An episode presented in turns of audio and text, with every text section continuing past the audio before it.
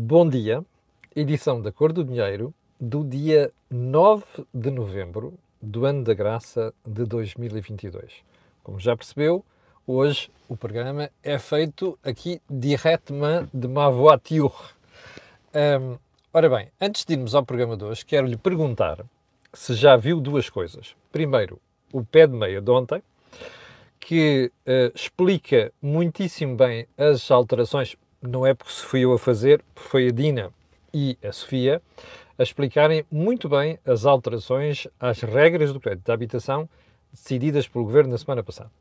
Já viu? Se não viu, vai ver, vai ver, está aqui disponível no Facebook, também já está no YouTube. Uh, aliás, registro com agradável surpresa a velocidade do, da subida da audiência e da participação dos espectadores uh, na Cor do Dinheiro no YouTube. Em segundo lugar, já viu o Think Tank de ontem? Olha que vale a pena. Até porque um dos temas do Think Tank de ontem, que é inédito na forma como é analisado, que diz isto. A inflação acelerou a saída de Jerónimo de Sousa. Isto é a teoria de Jorge Marrão e de Joaquim Aguiar. Eu confesso que é, não tinha ouvido isto ainda. Portanto, vale a pena vir, ver. Aliás, nós vamos fazer um sumário daqui a bocadinho, mas vale a pena você vir ao programa. Bem, antes de irmos ao programa de hoje também, quero fazer uh, um disclosure. Aliás, lembrar uma coisa. Na sexta-feira vamos ter um especial sobre o sobre uh, do pé de meia. Porque, como você sabe, uh, quem renegociar um crédito fica marcado no banco. Ora, há uma forma de fazer isso num produto específico, que é de uma instituição de crédito, que, que nós convidamos, uh, a Twinkle descobriu isso, e, portanto, nós convidamos a instituição para estar presente na sexta-feira. Vai ser um especial do pé de meio. Antes de irmos também ao programa de hoje, quero lembrar que, aliás, aliás avançar que amanhã, uh, na feira, uh, vamos estar no Fórum de Bisfeira, onde vamos analisar a conjuntura económica neste momento e o impacto que ela tem nas empresas. Vão lá estar gente que sabe muito destes assuntos e o tema, um dos temas principais, como deve perceber, é a energia. Portanto, aguardamos pelas pessoas lá amanhã. Antes de irmos também ao programa, fica o disclosure. Este canal tem uma parceria com a Prozis e, portanto, quando você for ao site fazer compras, na saída, ali onde diz cupom promocional, escreve Camilo e sai de lá com desconto 10%. Bom, agora sim. Antes de mais, vou-lhe mostrar um tema que não vou tratar hoje. Vou tratar amanhã. E estranhamente, em todos os jornais de hoje, o único que traz isto é o Diário de Notícias. Então, está a ver aquele sublinhado ali em baixo? O que é que diz?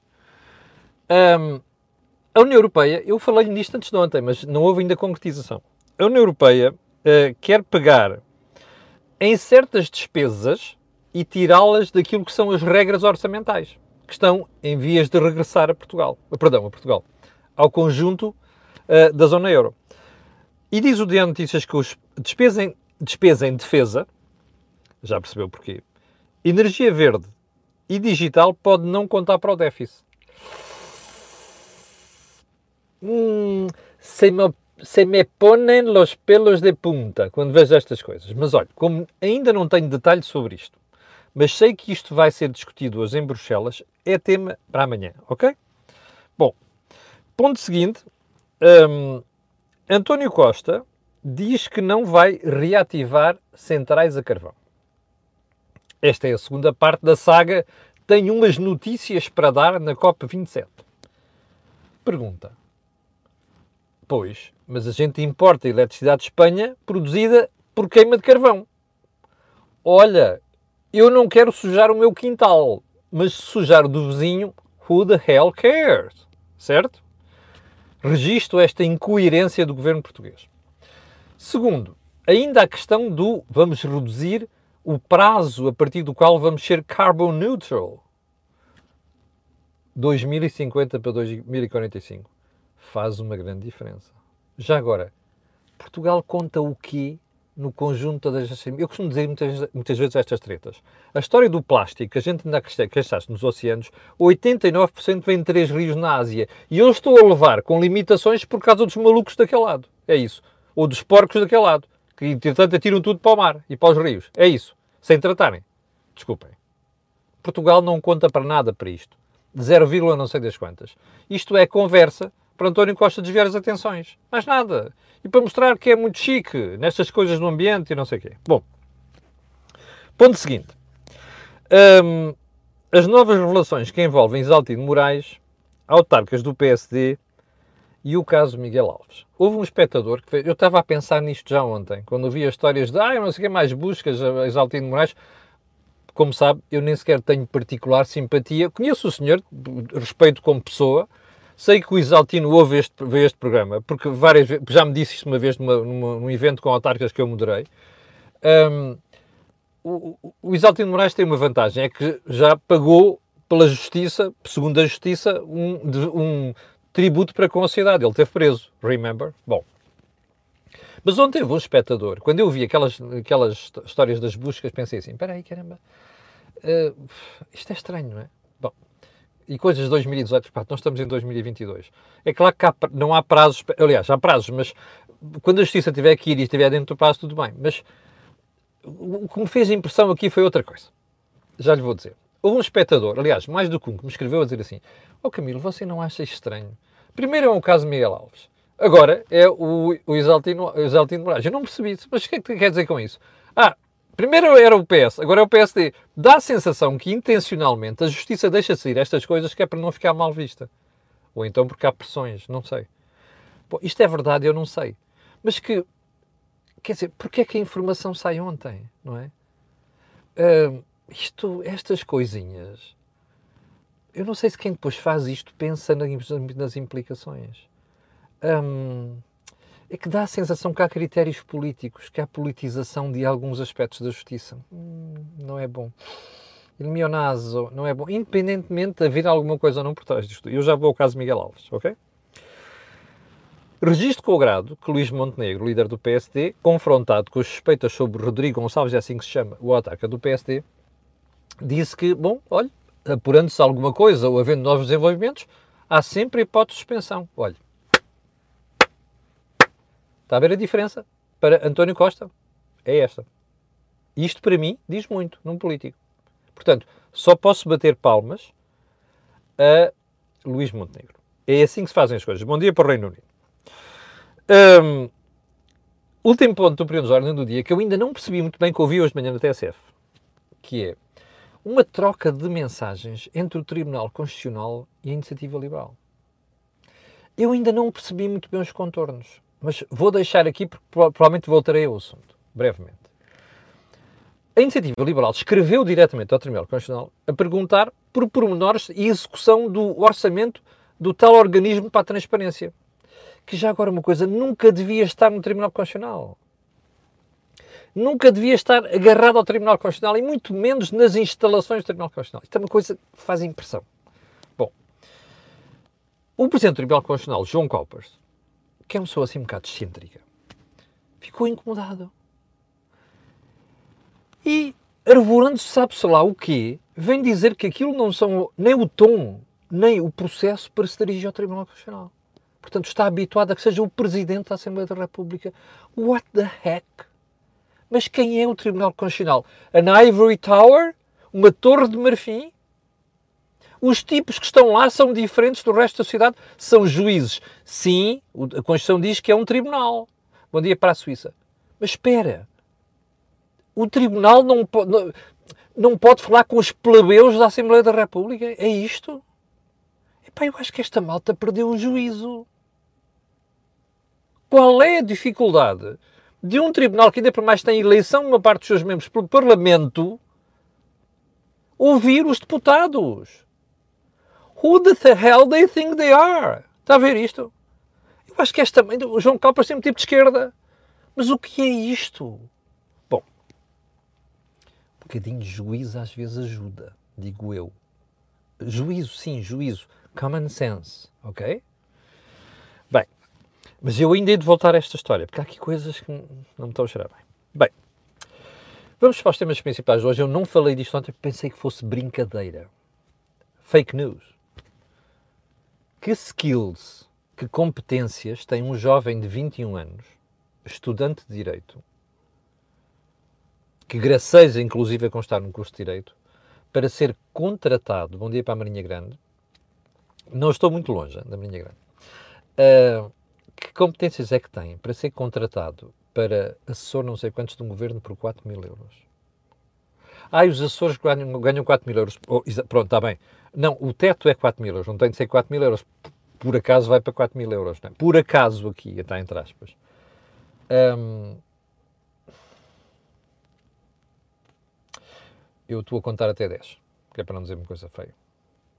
Mariana Vieira da Silva, quando confrontada com as suspeitas, isto é uma negociação política, é um, um, um, cargo para um boy, diz que não, não houve qualquer intenção política nisto. Pois não, deve ter sido pelos meus bonitos, bonitos olhos. Ou então este rapaz deve ser um tipo com umas competências tais em alguma coisa na vida que justifique pagar 4 mil euros. Isto é uma falta de vergonha.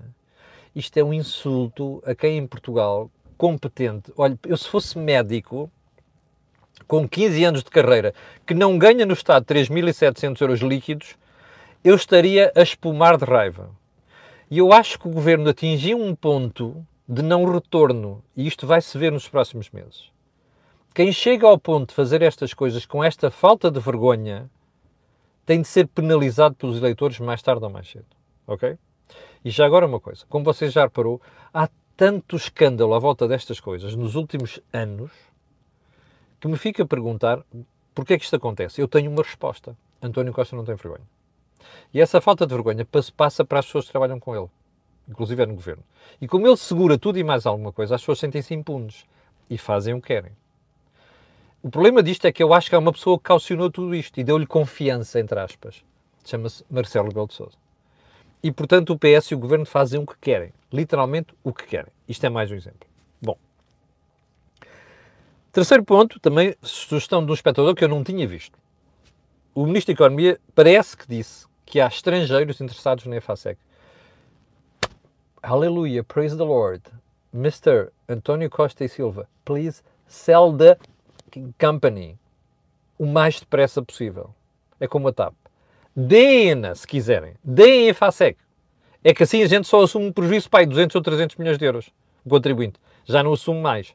Deem a EFASEC ok? Assim como dê a TAP. Não estamos interessados em ficar com empresas que têm problemas, continuam a perder dinheiro, apesar do contribuinte lá ter metido dinheiro, ok? Não estamos interessados. Assuntos principais de hoje. Continua a saga Miguel Alves.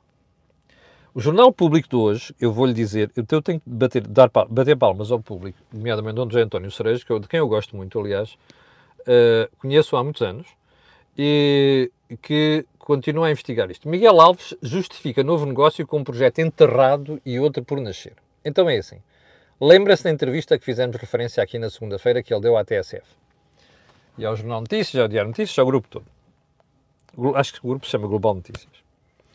Uh, este, esta notícia do público Uh, eu, vou, eu, vou, eu vou lhe mostrar a notícia outra vez, que é para você não ficar com uma pequena dúvida. Veja aqui. Ok? Veja bem. O jornal diz assim: quando Miguel Alves deu a entrevista, disse que havia outros projetos da mesma empresa. E deu a entender que esses projetos eram reais, existiam já. Bom, um desses projetos tinha sido chumbado já pela Câmara de Câmara da Guarda, diz aqui. E o outro projeto um, que era em Alfândega da Fé, depois foi chumbado pela Câmara de Alfândega da Fé. Está a ver como é que depois as coisas caem pela base. Está a ver? Este negócio, esta história, tem um cheiro nauseabundo. Il mio como eu costumo dizer, costumo dizer, um, detecta neste, como mais uma série de casos, um cheiro nauseabundo. A única pergunta que vale a pena nós fazermos depois disto tudo é apenas uma. O que é que Miguel Alves ainda está a fazer no governo? Não está aqui em causa, repito, não está aqui em causa dizer que o senhor é culpado. Não é nada disso. Isso a justiça vai apurar, espero eu. A questão é outra. Não podemos ter coisas destas. Ainda para mais tão mal explicadas, percebe?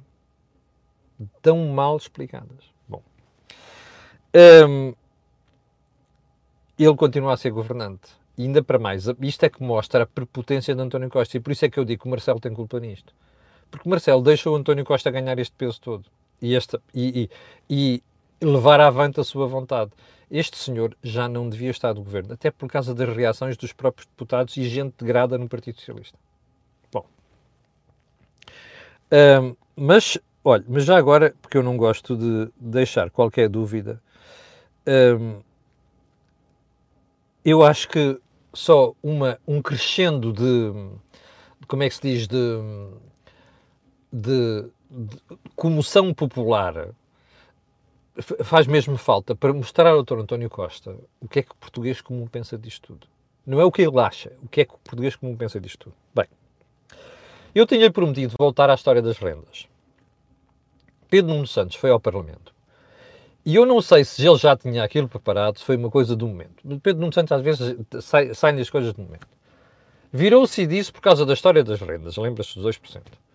Porque, como sabe, os novos contratos não estão abrangidos por aquilo. O que está a acontecer é os proprietários cancelam os contratos, anulam os contratos, depois celebram novos, com as mesmas pessoas.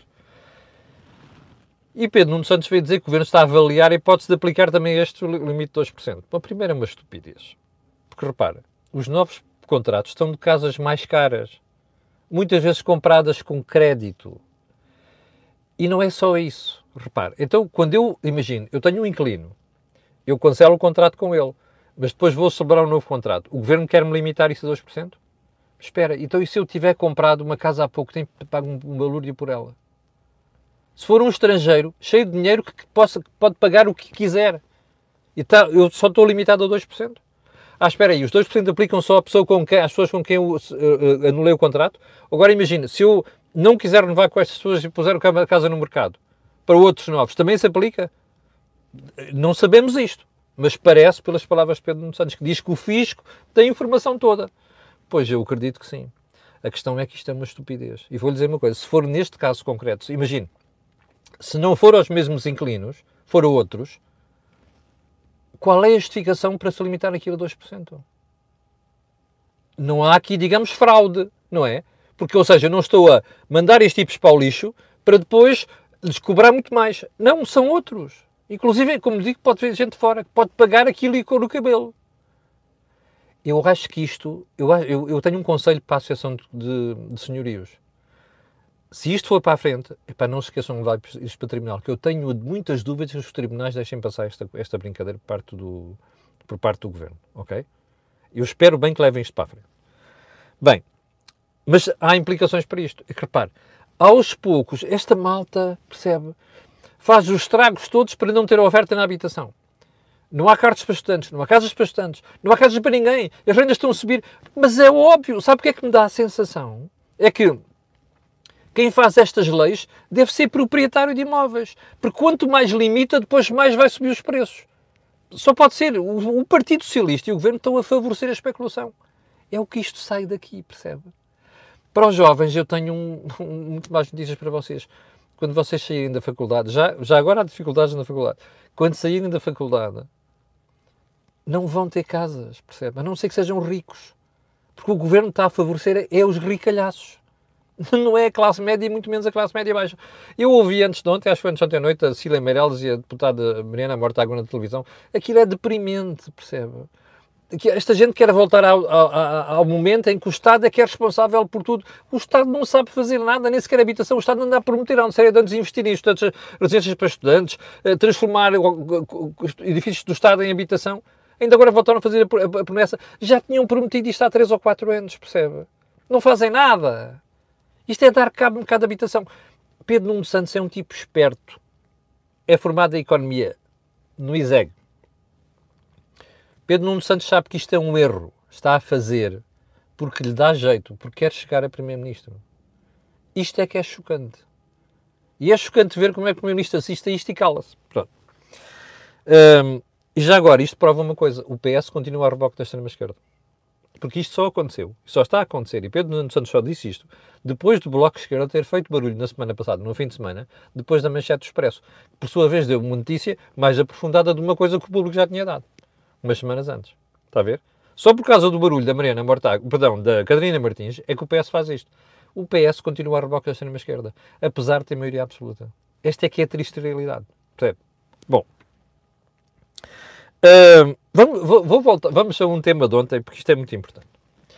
No programa de Think Tank de ontem, o Jorge Marrão e o Gink e o Joaquim Aguiar, primeiro o Jorge, depois o Joaquim Aguiar, avançaram uma tese que eu não tinha pensado, que é a inflação acelerou a saída de Jerónimo Sousa da liderança do PCP. Porquê?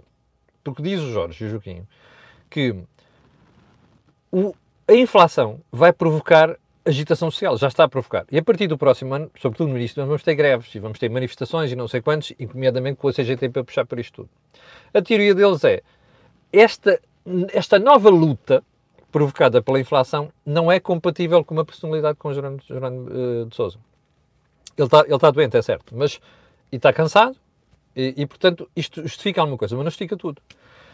E a tese é esta. Bom, Paulo Raimundo, que se diz cheio da linha dura, é um tipo mais jovem com uma nova cara, ainda para mais, porque o Jerónimo de Sousa está associado à cara com a geringonça.